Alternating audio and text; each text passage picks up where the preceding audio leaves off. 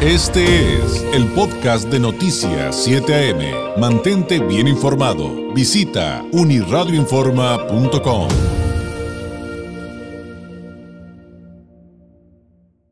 Mucho se ha hablado de una importante inversión que tendrá Baja California próximamente. Es histórica, será para específicamente el municipio de Ensenada. ¿De qué se trata esta inversión? ¿En qué consiste el proyecto? Cuánto se va a invertir, qué hay con el tema de que incluso están planteando una consulta para aclararnos todos estos temas. Le agradezco que nos tome la llamada Mario López, gerente de Asuntos Externos de Energía Costa Azul. Mario, ¿cómo estás? Muy buenos días. Muy buenos días, David. Muchas gracias por la invitación. Partamos de cero, te pido por favor, Mario. ¿En qué consiste esta inversión que se ha estado mencionando? Eh, sobre todo, digo, sabemos que estos trabajos para decidir una inversión a veces son de no solamente meses, a veces son de años, pero eh, finalmente esta semana se ha hablado mucho acerca de ello. Eh, ¿En qué consistiría esta inversión? ¿Cuál es su magnitud y por qué es importante? Correcto, muchas gracias, David. Sí, mira, es una inversión probablemente la inversión más grande en la historia de Baja California, que va a traer un, un detonamiento económico en toda la región. Eh, se estima que invirtamos alrededor de 1.900 mil millones de dólares. Esto es casi el doble de la inversión original. Algo que es muy importante dar a conocer a los radioescuchas es que Ensenada, independientemente de que es muy conocido por el vino, por la pesca, por, su, por el turismo, es un centro energético muy importante para el estado de Baja California. Contiene un área designada dentro del Cocotren que se llama el Centro Energético La Jovita, donde operamos cuatro empresas actualmente. Ecagas, por un lado, Iberdrola y nosotros en Energía Costa Azul, al igual que eh, Gasoducto eh, Rosarito, que provee gas natural a la termoeléctrica de Iberdrola. Eh, la inversión original inició en el 2000, cuatro y eh, fue alrededor de mil millones de dólares en esa ocasión. Eh, eso creó en su momento una enorme derrama económica, sobre todo en Ensenada, dado que coincidió eh, cinco años, a los cuatro años de construcción, pues con una un problema económico mundial, ¿no? Y, y, la creación de empleos, productos, bienes y servicios ayudó en su momento mucho a Ensenada. Ahorita vivimos una situación muy paralela al encontrarnos pues una situación muy complicada producto de la pandemia mundial, en donde estamos esperando que la, la, esta inversión para el país realmente ayude muchísimo a Baja California, creando nuevos empleos, proveeduría y, cadenas de valor, pero también, como mencionaste, pues esto no es nuevo, llevamos cinco años desarrollando el proyecto, eh, sacando los permisos necesarios a nivel federal municipal y solamente estamos en espera del último permiso que lo emite la Secretaría de Energía, que es el permiso de exportación de gas natural. El gas natural sobre todo se utiliza en Baja California para la generación eléctrica. Recordemos que en Rosarito la planta Benito Juárez históricamente consumía combustóleo, lo cual era altamente contaminante, eh, creaba ahollín, siempre Rosarito tenía esta pequeña este, mancha de humo en la atmósfera, y es así como hace casi más de 15 años eh, llegó el gas natural para la generación eléctrica en el caso de Rosarito y Baja California es uno de los estados que tiene 20 nosotros como empresa introducimos el gas natural hace 24 años para ser precisos dando pie pues que a nuevas industrias empresas y, y empleos como en el caso de la armadora Toyota como es el caso de Hyundai de muchas empresas de alto valor industrializado utilizan este gas natural y se han instalado en Baja California a partir de la, de la llegada de este producto. Ahora, con, con esta conversión, con esta nueva inversión que viene por parte de Energía Costa Azul, eh, me imagino que obviamente tendría que ver con una ampliación de, de, proveeduría, de generación de energía. O sea, aquí se, para entenderlo bien, Mario, aquí se produciría eh, gas natural eh, y se distribuiría a dónde? O sea, que esto, esto ¿hacia dónde crece, pues? Sí, gracias por la pregunta. Mira, el gas natural es un producto de los pozos petroleros. Este gas natural proviene de las cuencas del Permian Basin de Texas. Es gas mm. natural americano que llega actualmente a Baja California a través de un sistema de gasoductos binacionales que se extienden desde Texas a Arizona y de Arizona bajan hacia Algodones, Baja California, donde es ingresado al sistema estatal de gasoductos.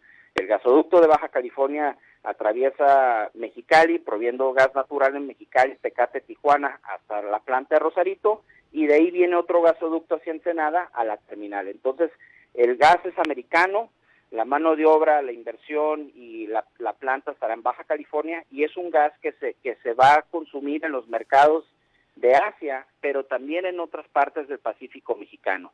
El tener esta planta de licuefacción, como se le llama al final, va a dar la oportunidad que Ensenada y Baja California exporte gas natural, a diferencia que ahorita lo importa. Ahora mismo la planta recibe gas natural de Asia y la intención es invertir el proceso y poder proveer, como les mencionaba, gas natural no solamente a Asia o a Sudamérica, pero inclusive a otras partes del Pacífico mexicano. Baja California Sur está aislado de los sistemas nacionales, tanto eléctricos como de oleoductos y gas natural. Actualmente Baja California, con uno de los ecosistemas más pristinos del país, consume combustóleo para su generación eléctrica y tiene desabasto de electricidad. No tiene suficiente energía. Una posibilidad a futuro que está viendo CFE es el llevar gas natural a, la, Baja California Sur y eso podría ser desde Ensenada en un momento dado hacia futuro. Es por eso que se ponen los ojos en Baja California y específicamente en Ensenada, por el contacto con la cuenca del Pacífico. Es correcto. Somos una, Ensenada y Baja California tiene una, una eh, está situado en una zona estratégica a los mercados de consumo de gas natural, que también es Asia y Baja California Sur, como mencionaba. Muy bien. Ahora, ¿qué hay con el tema de que una vez eh, que se empieza a hacer ya eh, como... Eh, más real el asunto de esta inversión que, como bien dices, es histórica. Digo, hay muchos que ni siquiera logramos dimensionar esa cantidad de miles de millones de dólares que mencionas, pero punto y aparte, el anuncio de que estén pidiendo, por ejemplo, a través del gobierno municipal de Ensenada, que la gente opine del proyecto que la gente participe en una consulta y que aprueben la inversión.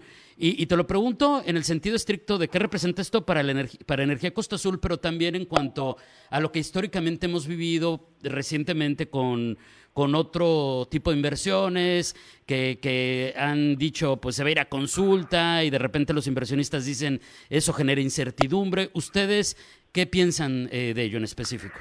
Sí, mira, esta consulta fue convocada por la alcaldía en un ejercicio de participación ciudadana basado en un reglamento municipal de participación ciudadana. Se le llama una consulta vecinal. Y esto es en referencia a que el alcalde, que ha venido apoyando el proyecto, al igual que el gobernador a lo largo de estos años, eh, envió una carta a la Secretaría de Energía en apoyo al proyecto un, par de meses atrás. Y la contestación a esa carta de parte de la secretaria Rocío fue que era un proyecto muy importante para México y para Baja California y que ella hacía la sugerencia de poder realizar una consulta local para que los ciudadanos expresaran su, su opinión sobre el proyecto. Entonces yo creo que esto da oportunidad muy grande de conocer las expectativas de la, de la gente de Ensenada en torno al proyecto y, es muy importante que la gente también entienda que Ensenada se va a perfilar como un polo de desarrollo para el Estado, a, la salida y en la recuperación económica, ¿no? Nosotros hemos recibido muchas expresiones de apoyo esta semana desde que se hizo público la consulta, desde académicos, organizaciones de la sociedad civil, obviamente el, sector, las empresas y proveedores del sector privado. Eh, nosotros tenemos, como te mencioné, más de 15 años en Ensenada, 12 años en operación con un récord alto de seguridad, de salud, de mucho cuidado del medio ambiente y estamos muy confiados en que los ensenadenses van a van a aprovechar esta oportunidad de expresar su opinión y, el apoyo o no hacia hacia la consulta. Lo más importante es que la gente sepa en qué consiste la empresa, qué es lo que nos a qué nos dedicamos, los años que llevamos eh, siendo una empresa socialmente responsable y que ejerzan su voto eh, con conocimiento. A ver, en el minutito que nos queda, estamos platicando con Mario López, el gerente de Asuntos Externos de Energía Costa Azul. En el minutito que nos queda, hablemos de eso. O sea, ¿cuál es, cuál es el beneficio para mí como ciudadano, a lo mejor como residente de Ensenado, residente de, Baja California? Si bien hay eh, este pronunciamiento, por ejemplo, del sector constructor que dice que qué bueno porque ellos van a tener trabajo y a su vez van a generar empleos, pues la pregunta natural sería, bueno, ¿y qué ganamos los baja californianos, no? Claro, por supuesto. Sí, mira, lo primero se va, se va, se va a tener un, eh, un, acceso al combustible más barato, eficiente y amigable con el ambiente a largo plazo en el estado. Si bien ya tenemos gas natural, eh, esto va a permitir que Baja California tenga este combustible a largo plazo. Tema número uno. Tema número dos, aparte de hasta los 3.000 empleos temporales que se van a quedar durante los cinco años de construcción, esto va a detonar alrededor de 10.000 empleos indirectos en la zona. Esto va a beneficiar Ensenada, Rosarito, Tecate y hasta proveedores de Mexicali. Y tercero, y esto es algo muy importante y es parte de lo que se va a consultar, el, el proyecto cuenta con un plan de inversión social que contiene poco más de 400 millones de pesos en obra de infraestructura que se va a hacer en Ensenada, en las diferentes zonas de Ensenada, en la zona norte, sur, este, inclusive hasta San Quintín. Nosotros hemos venido trabajando esta semana con el municipio en definir los proyectos prioritarios que Ensenada ha demandado desde hace décadas, como es un, tener una ciclovía, como es poder utilizar el arroyo Ensenada, como es poder eh, tener remozadas las estaciones de seguridad pública, eh, tener un sistema de cámaras de vigilancia, entre otros. Es decir, eh, el proyecto es tan noble en el sentido de la inversión que se va a hacer que con estos proyectos de infraestructura a lo largo de los cinco años vamos a estar viendo que Ensenada va a cambiar su paisaje. Y la gente de los diferentes sectores del municipio, que es un municipio muy extenso, va a sentir de diferentes formas los beneficios de la empresa. Unos con empleo, otros siendo proveedores, otros proveyendo un servicio y otros van a ver de repente que se mejoran los parques de su colonia que van a poder utilizar una ciclovía o que los hijos que se van a graduar de su universidad en estos cuatro años van a tener un empleo remunerado al final de la empresa. 97, por, nomás para decir, 97% de nuestros colaboradores, colaboradores de la planta, David, son ensenadenses es gente mm. local que se ha capacitado a lo largo de los años en un, en un área muy especializada en gas natural licuado y estamos muy orgullosos de eso. ¿Cuánto toma echar a andar un proyecto de esta naturaleza? Es decir, a partir de que finalmente todo ya esté listo y comiencen los trabajos, ¿cuándo empezarían a operar, digamos, de manera ya normal eh, con, con la perspectiva que ya nos planteaste? Sí, estamos esperando unos cinco años de construcción, David. Entonces nosotros esperamos que para el 2025, tomando en cuenta que se espera que la última fase de los permisos se terminen en este 2020, nosotros estaremos iniciando la construcción en el primer cuatrimestre del 2021 y alrededor de cuatro y medio a cinco años de construcción, lo cual este, pues va a ayudar mucho y, a, digo, eh, a detonar la economía regional, ya que esos proyectos son de mediano y largo plazo. Cabe, vale, Mande. Preguntan, preguntan del público que si puede repetir la, la, inversión porque dicen que no, que, que este que, que ahora sí, bueno, no, no se entiende bien, pero que si repites, que si repites a cuánto asciende la inversión. Sí, claro, van a ser 1.900 millones de dólares. ¿Eso en pesos más o menos cuánto sería? Son por encima de los 40 mil millones de pesos.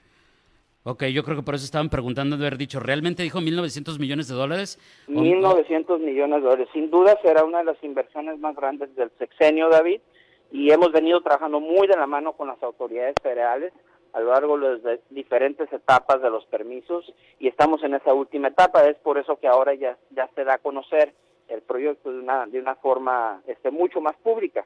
El proyecto inclusive pasó por una consulta pública en el 2017. Mm. No es un proyecto nuevo, David, y no es un proyecto este, de expansión como se le ha venido eh, denominando. Es un proyecto de reconversión. Reconversión es lo correcto.